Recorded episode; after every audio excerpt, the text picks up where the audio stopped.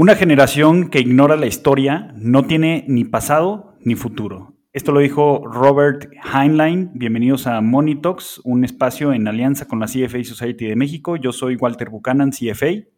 Mi nombre es Luis González, CFA, y como adelantó Walter, hoy vamos a hablar de historia. Vamos a ver la historia de la economía eh, mexicana durante la revolución y para, eso tenemos un invitado de primerísimo nivel que además sabe bastante del tema. Es economista, es, eh, tiene una licenciatura en ingeniería química y de sistemas y escribió un libro eh, justamente acerca del tema que se llama 100 años de confusión. Eh, hoy nos acompaña para abrir la temporada, la segunda temporada de eh, Monitox, el doctor Macario Esquetino. Comenzamos.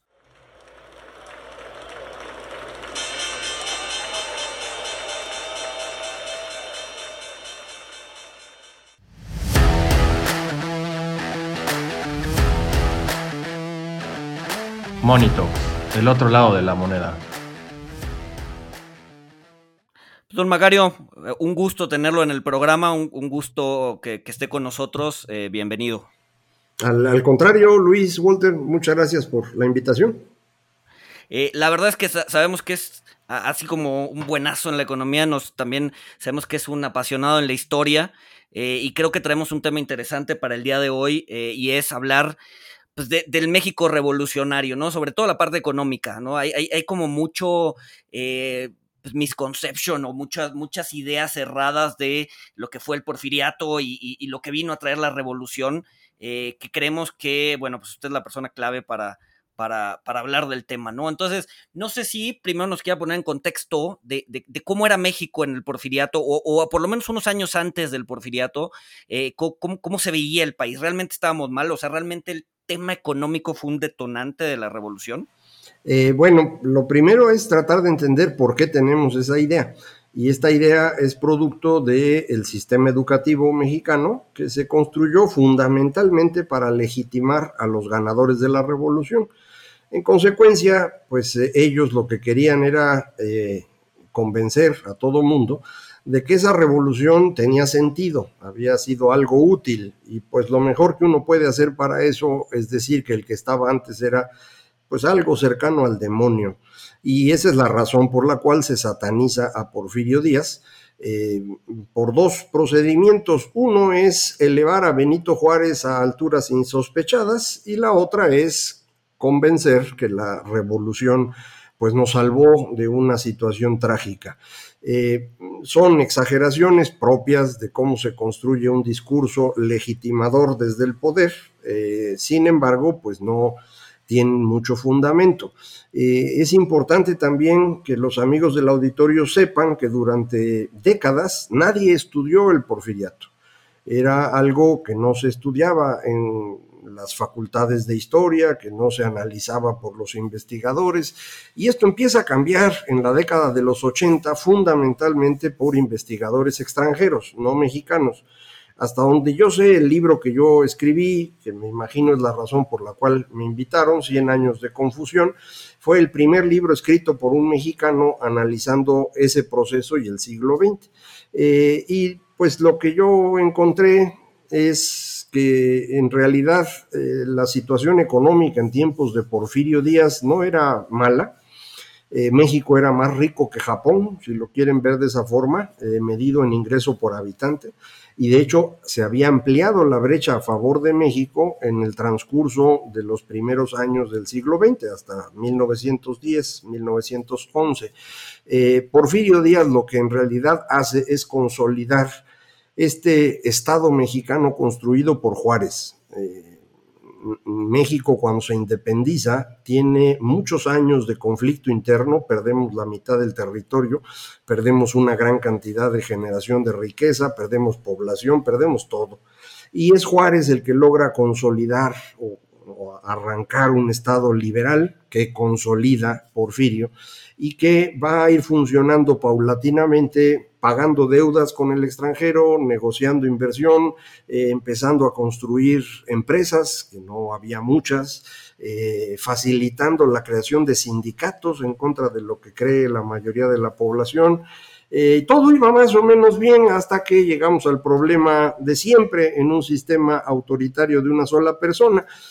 Pues la gente envejece y Porfirio fue envejeciendo y no había forma de sustituirlo. Él no tenía mucha idea de cómo hacerlo, no creo que haya querido. Eh, iba a entrar a gobernar un sexenio. El primer sexenio en México fue de 1904 a 1910 el segundo arrancaba en 1910 y en ese año Porfirio cumplía 80 años de edad.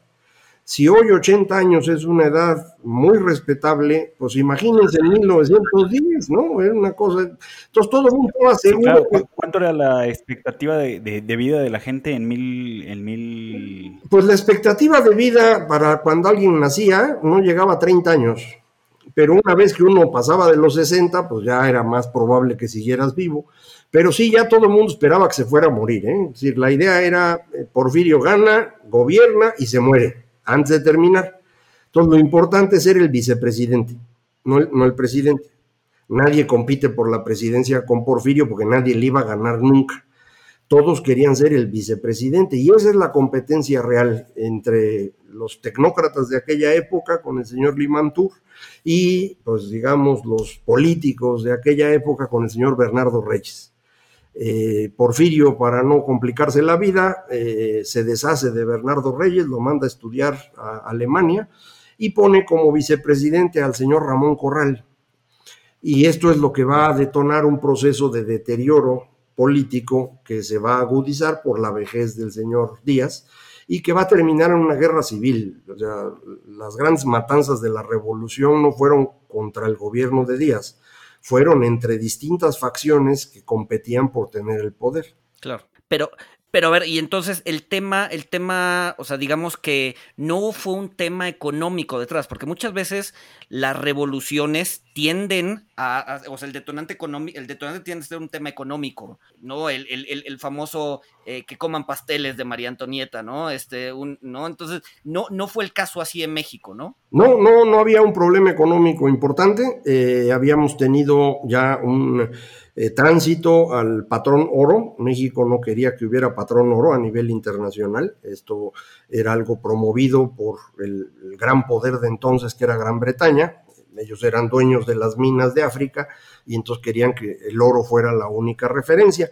México quería que se usara un patrón bimetálico porque nosotros producimos mucha plata es algo que también quería China, por ejemplo. México y China son los últimos dos países en aceptar el patrón oro y el tránsito pues nos cuesta, es una crisis alrededor de 1905, eh, pero se logra procesar, eh, aguantan las cosas, eh, no hay un proceso inflacionario importante, no hay una caída en ingresos salariales.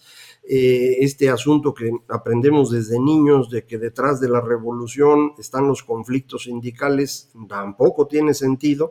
Las huelgas de Río Blanco ocurrieron tres años antes y no tiene nada que ver con la revolución. Cuando arranca la revolución, de hecho, los obreros de Río Blanco y Orizaba no participan en la revolución.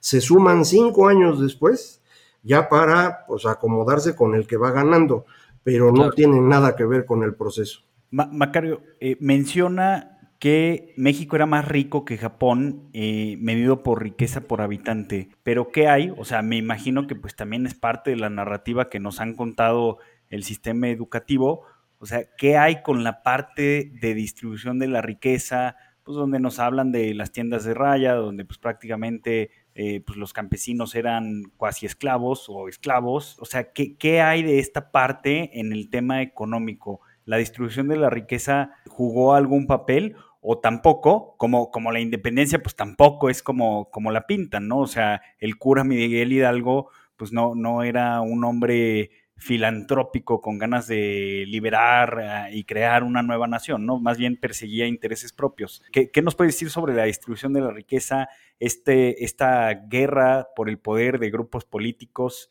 ¿Qué, qué podemos saber de esto más allá de la narrativa que nos contaron de niños? No, no podemos tener una cifra porque no se medía la desigualdad, entonces no hay forma de comparar así directamente con lo que tenemos hoy pero tenemos bastantes eh, pedacitos que nos ayudan a tener una visión más o menos clara.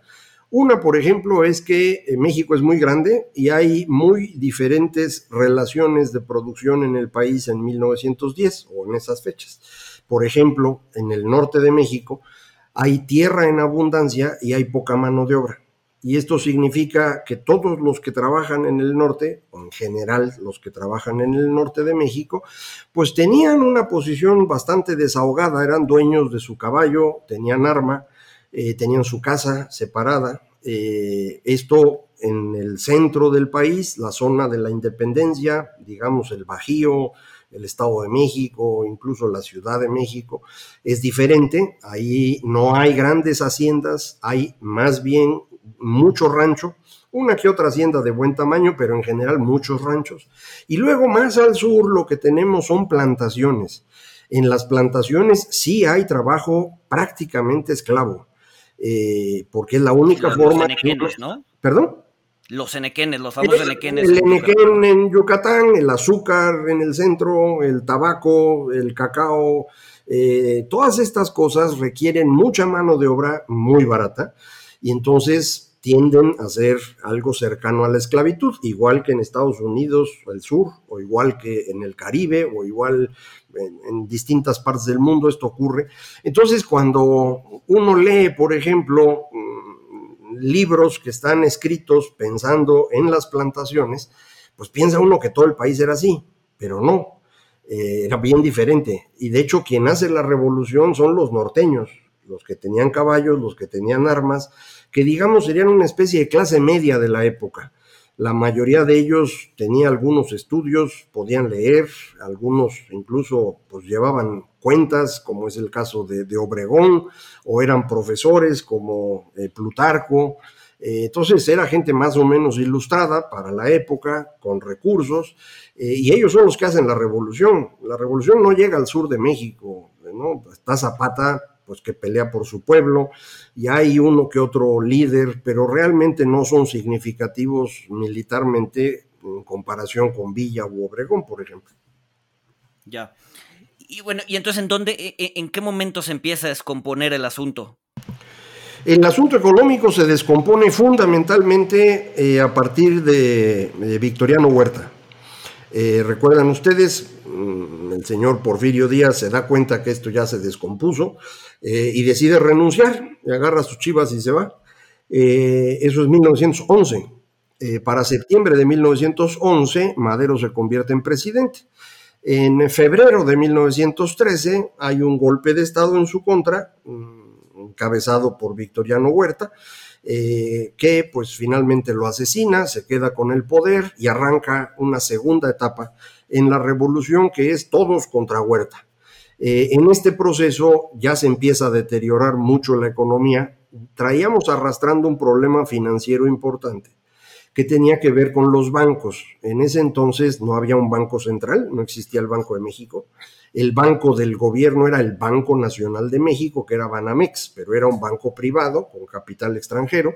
Había bancos locales, la mayor parte de ellos asociados a mineras, eh, y empiezan a tener problemas de exceso de billetes y pocas reservas. Eh, y tenemos una crisis bancaria importante en 1913, eh, que probablemente hubiera ocurrido con o sin el golpe de Huerta, pero fue más fuerte con el golpe de Huerta porque él decidió ir a saquear los bancos para tener recursos para financiar su enfrentamiento con los grupos armados. Entonces, ahí empieza el problema. El peor año es 1915, no hay duda. Eh, y de ahí empieza la recuperación muy lenta conforme pues, se acaban ya las batallas y empezamos a vivir un poquito más en calma.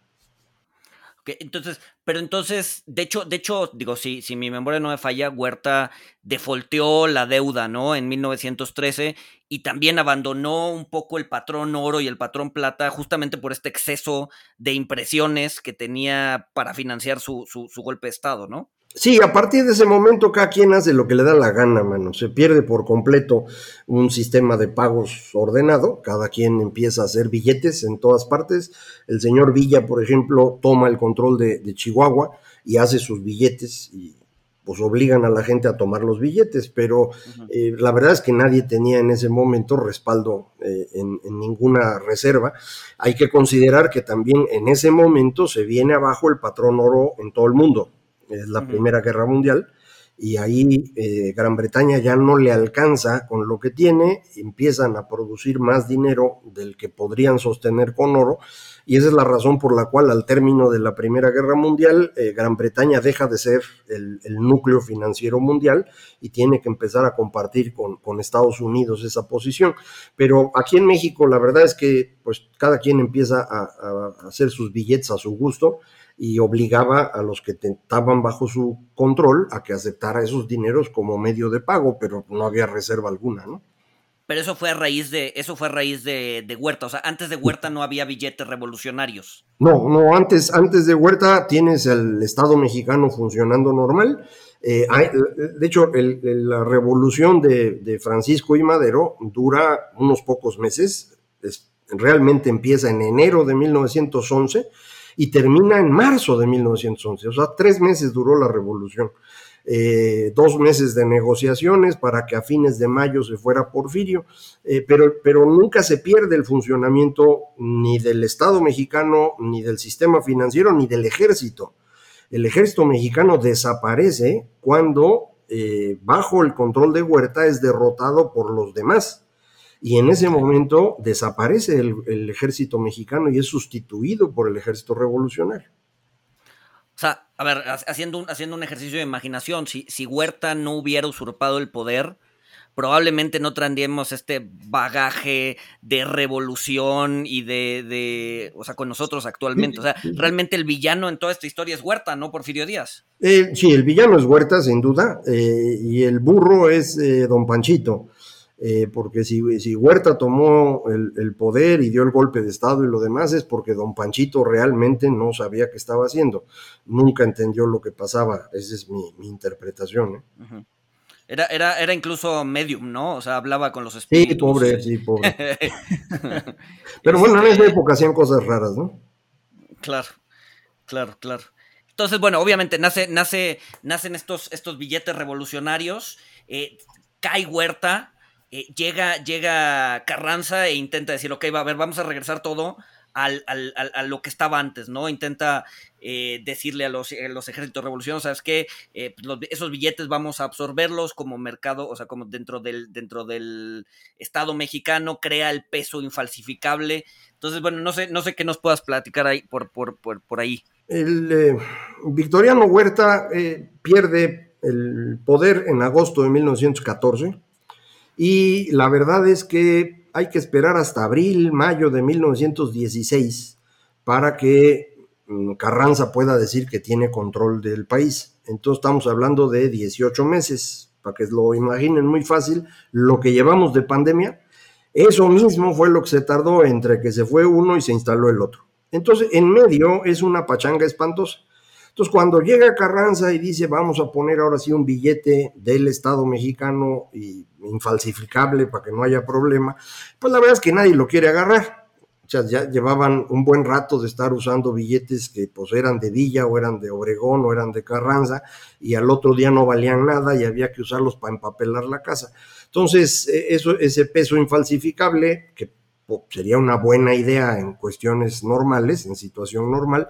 No tiene mucho éxito, la gente no lo quiere, la gente quería oro este, en metálico para hacer las transacciones o plata, algo que pudiera aguantar un nuevo cambio de gobierno. Entonces, con él no se logra estabilizar esto y, hay un poco de razón en los mexicanos, ¿eh? porque pues Carranza va a terminar muerto por una rebelión nueva la de Obregón y los sonorenses, que pues eh, impiden que Carranza ponga a un pelele suyo a gobernar el país.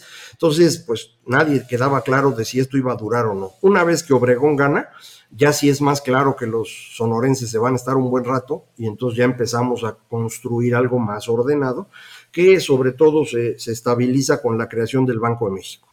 No, ahí ya estamos hablando como de 1925, ¿no? ya, digamos que ya es la institucionalización de la revolución para... Exacto, esa institucionalización la inicia Obregón y el, el, más importante es Plutarco, porque en su periodo se cosecha todo lo que había sembrado Obregón, y se hacen montones de leyes, ¿eh? montones, eh, para pues, tratar de ordenar lo que habían desordenado. Claro, y, me imagino que durante estos 25 años de caos, eh, de evaluaciones, eh, digamos, eh, helicópteros money de aquellos entonces, la gente fundiendo sus joyas para poder comprar el pan y todo esto, me imagino que durante este periodo es cuando pues el crecimiento económico mexicano cae, Japón sigue creciendo, por ejemplo, empezamos a caer atrás de Japón. ¿Qué es lo que pasa con la infraestructura, Macario, por ejemplo, que había sembrado, por decirlo de alguna manera, Porfirio Díaz?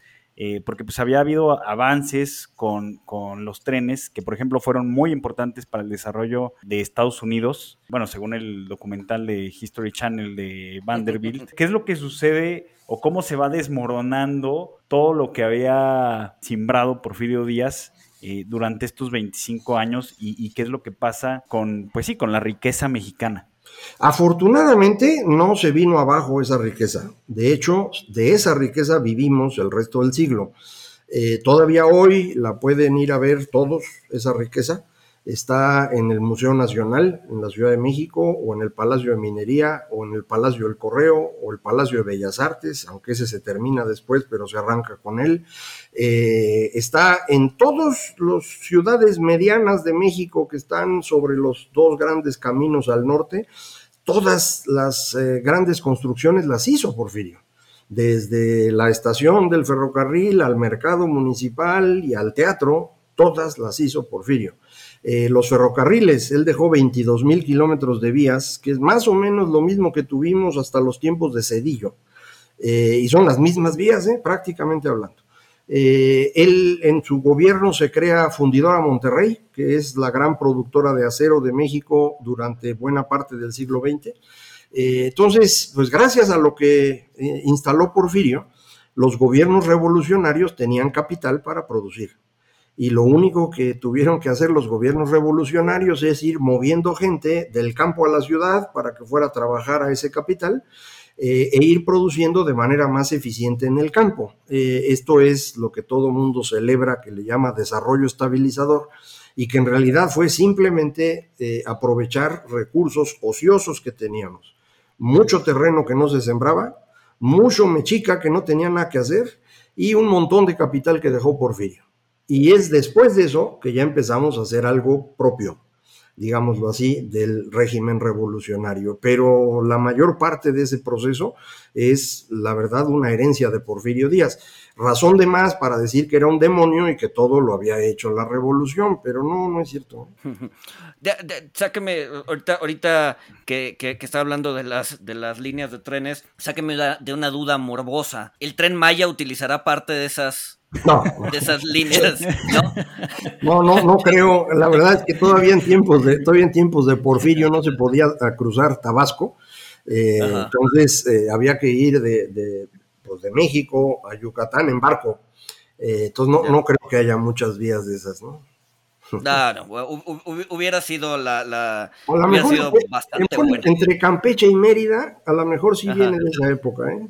Pero no lo sé. Me voy, a poner a investigar. Y, eh, sería una buena, una buena rima histórica ahí que, que, usara este, líneas de, de, tren tendidas por don Porfirio Díaz, nuestro presidente actual, pero bueno.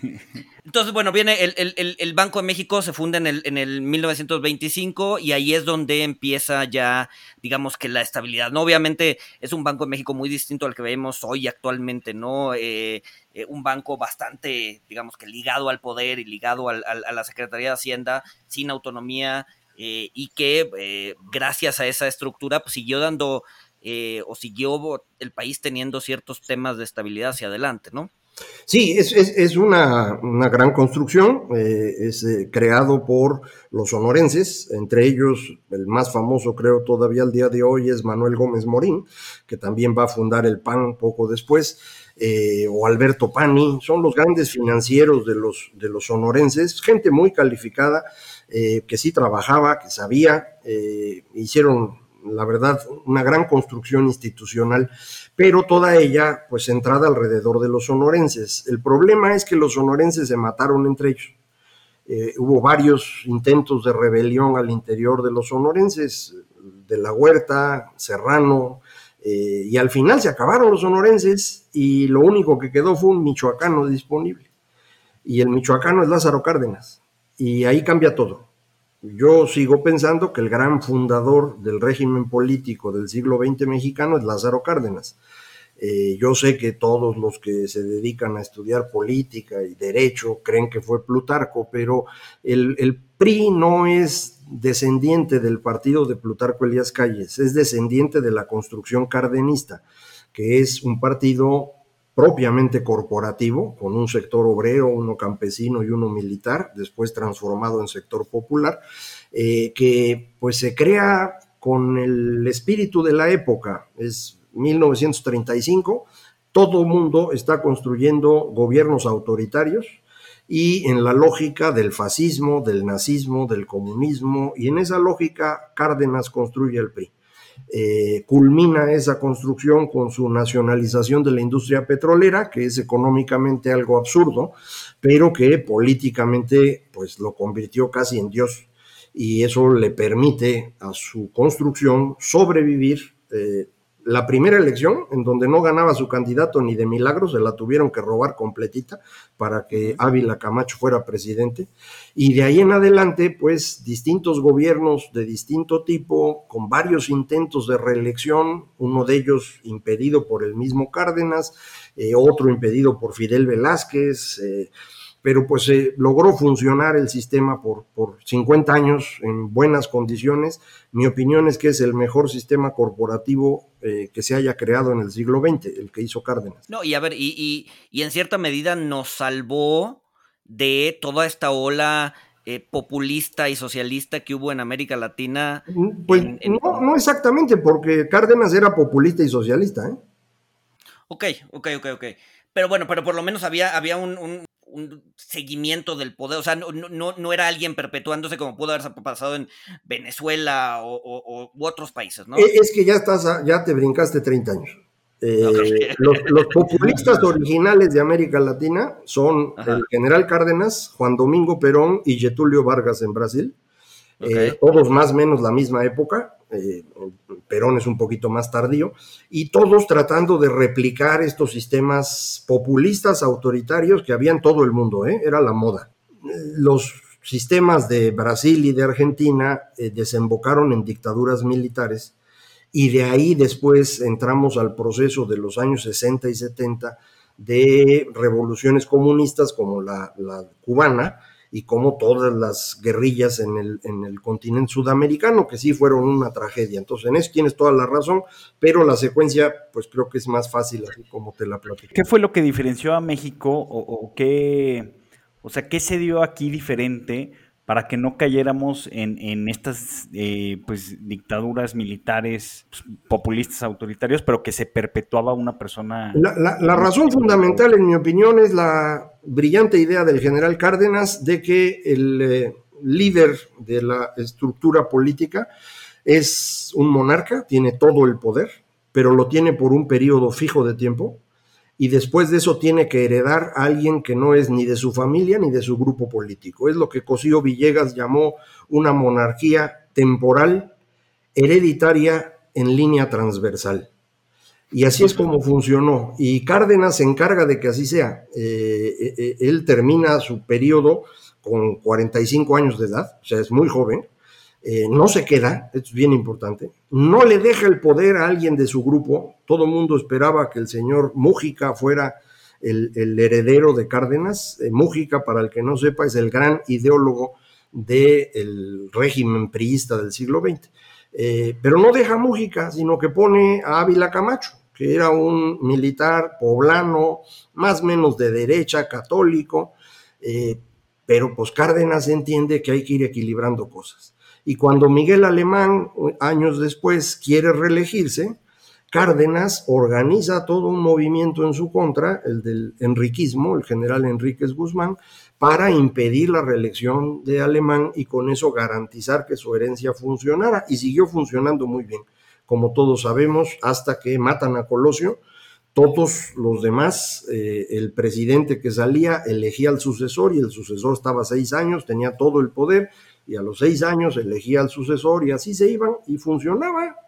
O sea, eh, eh, algo muy curioso, o sea, teníamos el poder concentrado en un partido político, pero sí había una transición de poder en cuanto a grupo político dentro del mismo partido, ¿no? O sea, por, esto que estás platicando de Cárdenas. Entonces, pues, o sea, de cierta forma, pues tampoco es como nos lo pintan, que, que pues, el, el, pues sí, el Partido Revolucionario Institucional, pues es el, padre de todos los males actuales, ¿no? Bueno, es que el, PRI sí podríamos decir que es el padre de todos los males, incluyendo, incluyendo al presidente actual, Que, que, forma parte de lo que yo llamo el grupo echeverrista. Este sistema de ir sustituyendo va funcionando muy bien. El problema es el señor Echeverría eh, decide que él se quiere quedar. Fidel Velázquez lo impide y Echeverría decide poner a alguien que él cree que va a ser su pelele, José López Portillo, una persona sin experiencia política, a quien él cree que va a controlar.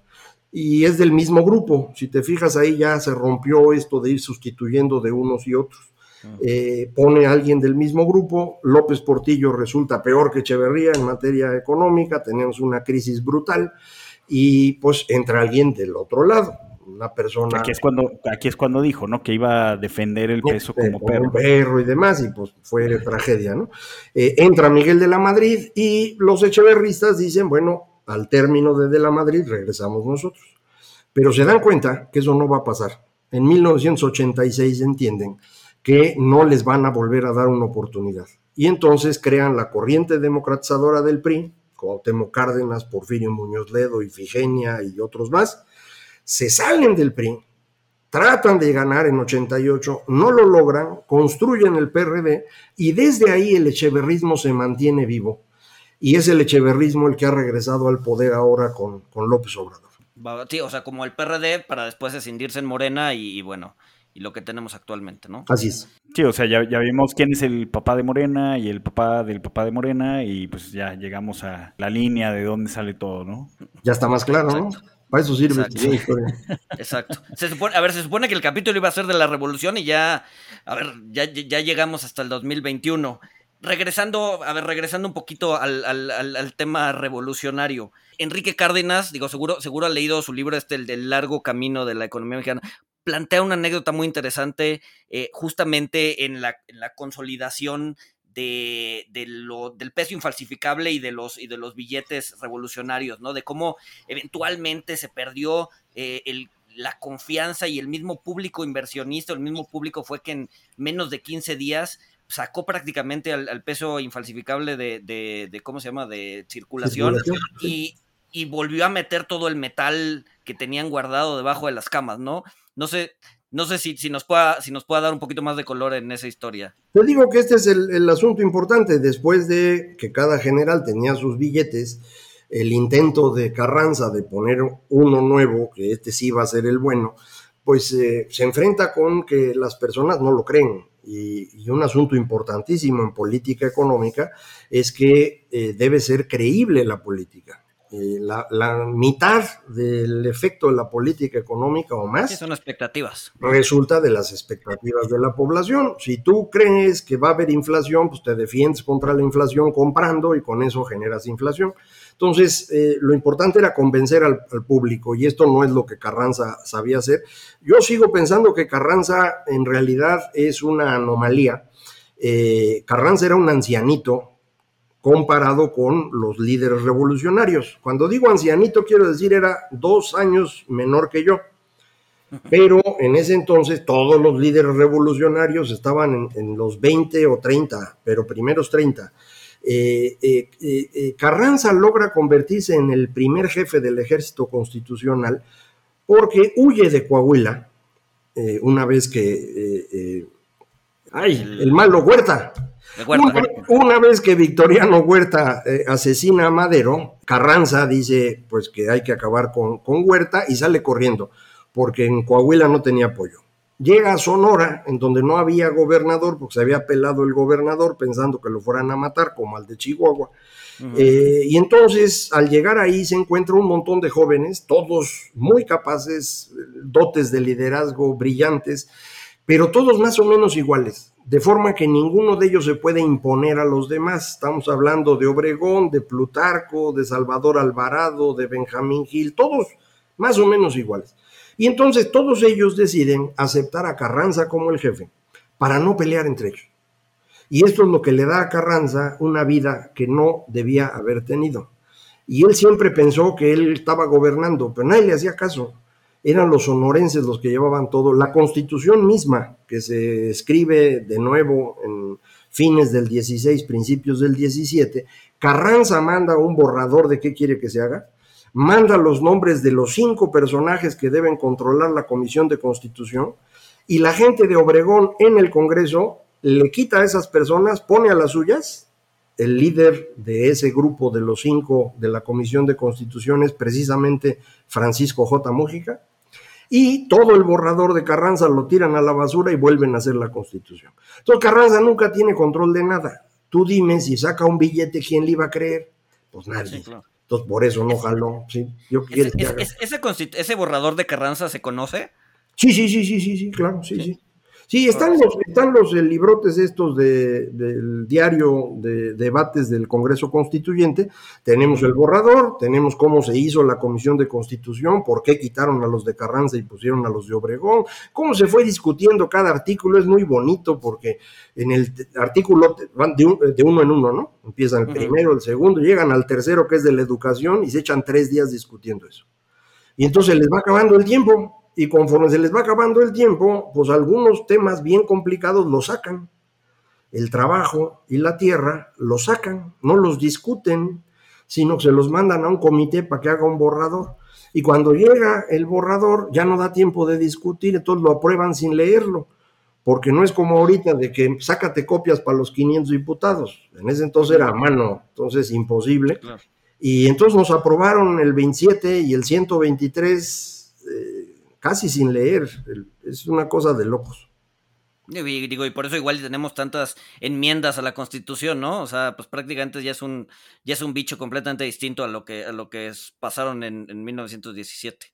Bueno, y a ver, y, y, y, fue por este tema de, de por, por, ejemplo, este, este, este verbo que de repente usan bueno, lo usaba mi abuelita. ¿Carranciar? Eh, el carranciar, exacto. ¿Es, es, el tema del, peso infalsificable o, se debe a otra cosa?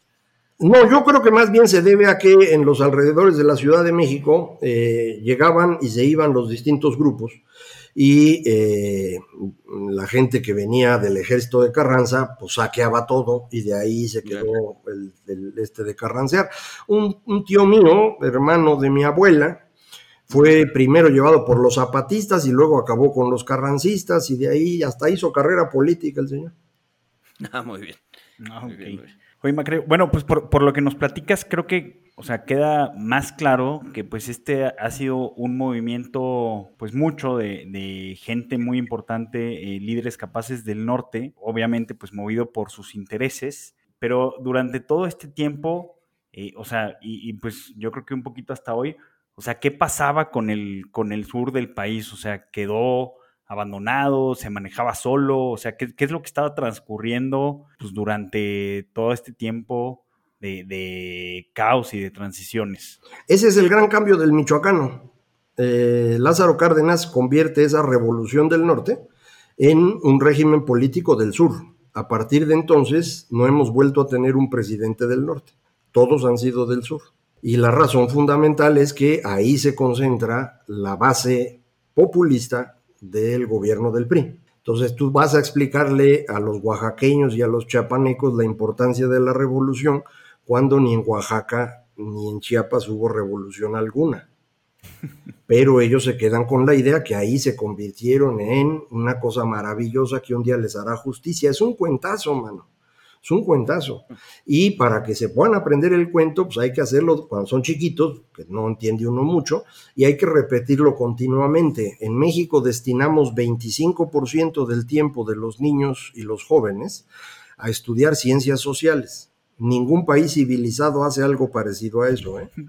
Uno no puede dedicar tanto tiempo a una cosa tan absurda, pero lo hacemos porque si no, ¿cómo los convences de que este es un solo país? Todos formamos parte de él y lo construimos entre todos. Pues hay que inventarles un cuento y hay que repetírselos muchas veces.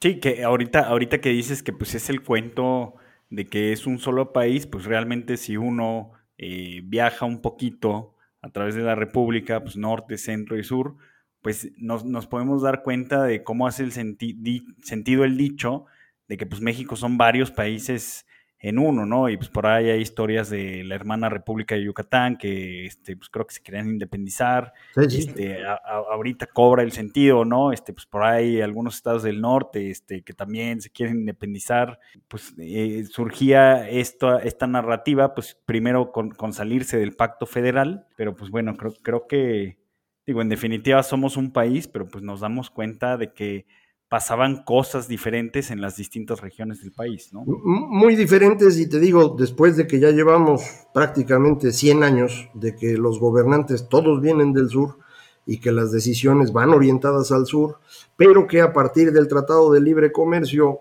es el norte el que crece, la tensión entre estas dos partes eh, ha ido creciendo.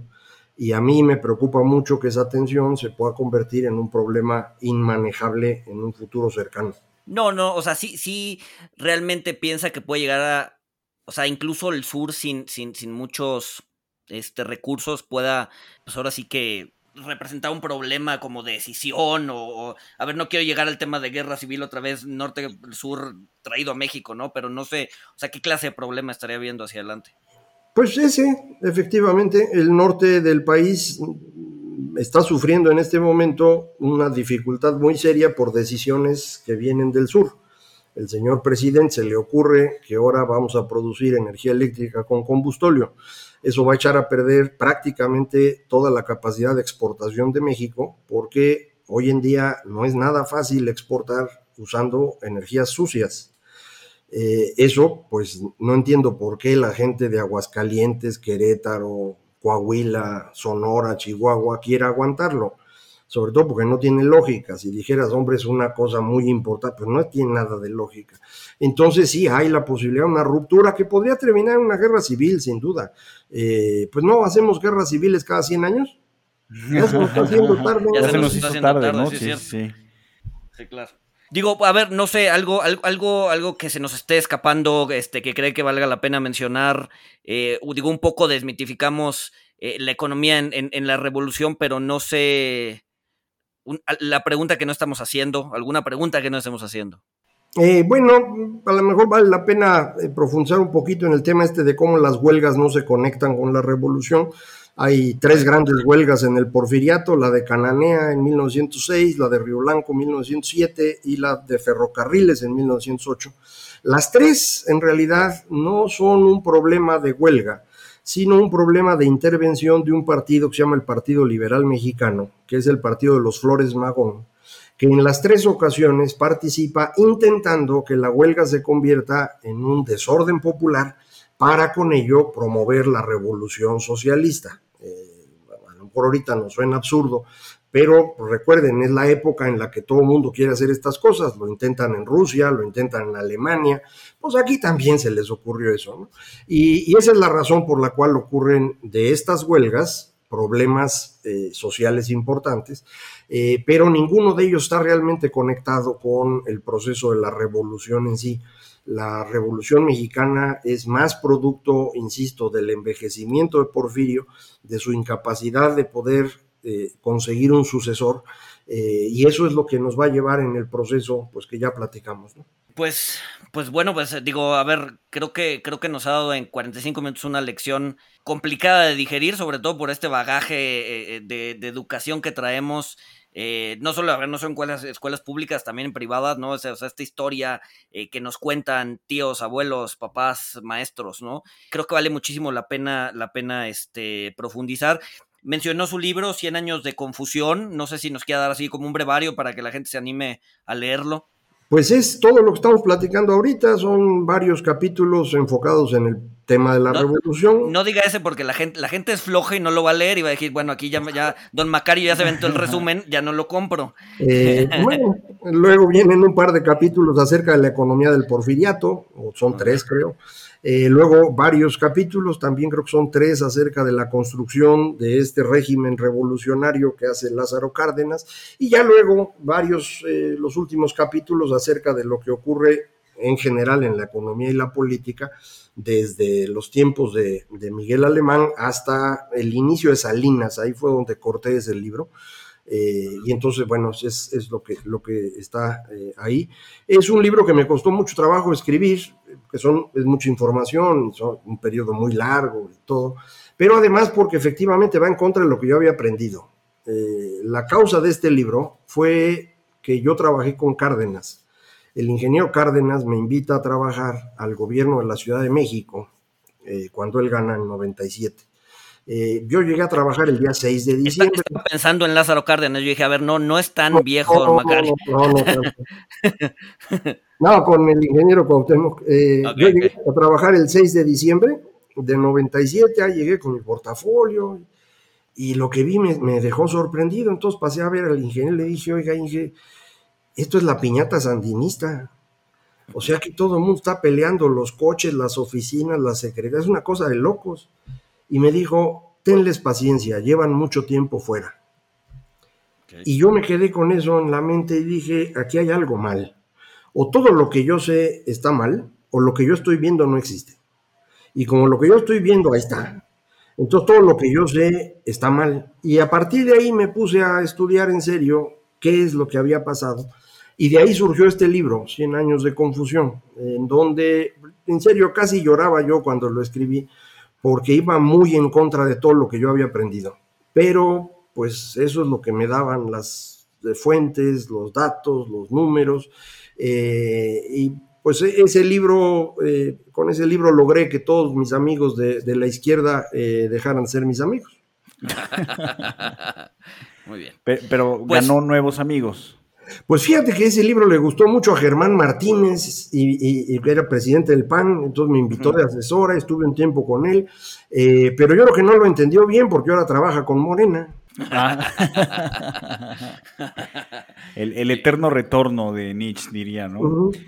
Pero bueno, pues creo que es súper interesante eh, pues la plática que, acabamos de tener. Eh, muchísimas gracias, Macario. Creo que pues cumplimos un fin de, de este programa que pues es desmitificar eh, no solamente temas de inversión y financieros, sino también de economía y de historia, como, como lo dijo Luis, pues es algo bastante duro por todo el, bagaje que tenemos eh, y que esta narrativa se sigue, se sigue manteniendo y se sigue exprimiendo, exprimiendo y se sigue fijando, pues en, de hecho creo que ahorita, bueno, no sé, han hecho unos cambios, creo que para que quede más arraigada y, pues e, es, es, muy complicado cambiar las creencias de las gentes. De hecho, vamos a, vamos a tener un capítulo de cómo se construyen las creencias y, qué es lo que tiene que suceder para, para, para cambiarlas, ¿no? Pero creo que la información que nos das es eh, muy útil súper recomendable leer el libro eh, de Don Macario. Eh, y pues bueno, pues nada, muchísimas gracias. Al contrario.